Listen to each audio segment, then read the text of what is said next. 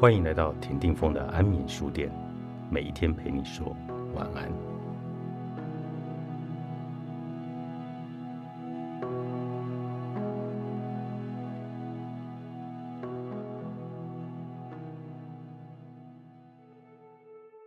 虽然人是一个完整的个体，无法从单一面向解读，但我们在认识一个人时，只能从我们看到的面向掌握，那就是标签。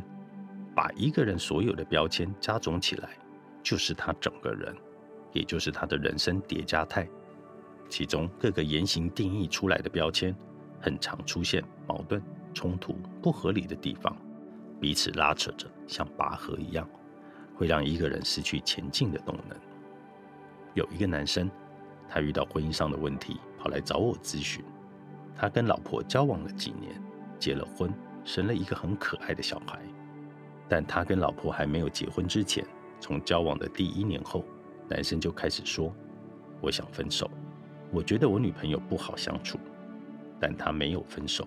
几年之后结了婚，婚后他开始说：“我想离婚，我老婆跟我妈妈处不好，有婆媳问题。”但他也没有离婚，小孩也出生了。后来他离婚了，但夫妻俩都想要小孩，在争夺抚养权。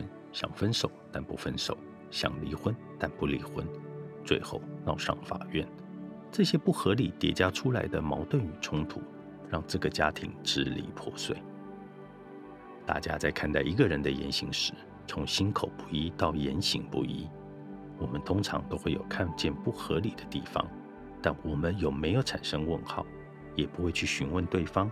我们没有看见他人思想言行上的不合理，因为。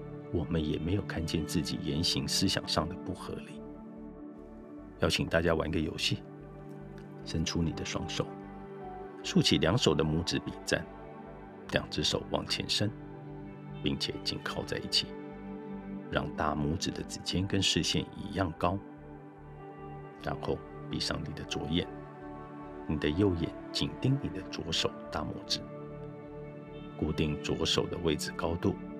然后慢慢把你的右手拇指往外移，在两手距离约十五到二十五公分左右，很神奇的事发生了，你右手的大拇指会消失不见，然后继续往右移，右手大拇指会再次出现。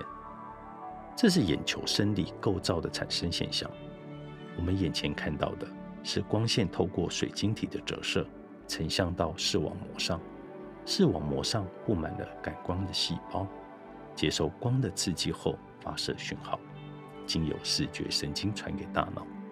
眼球要往前，大脑每一个通道，那个通道作为视觉神经进出眼球的出入口，出入口上空了一块，上面没有任何的感光细胞，所以这个出入口的区域范围不会成像，也没有影像讯号可以传给大脑。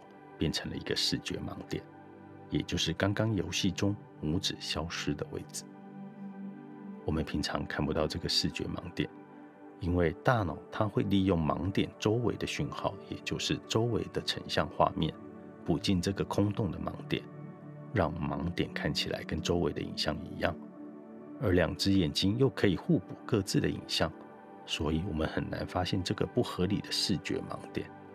我们以为眼前所看到的一切就是我们看到的，但我们大脑的成像里就有不合理的地方。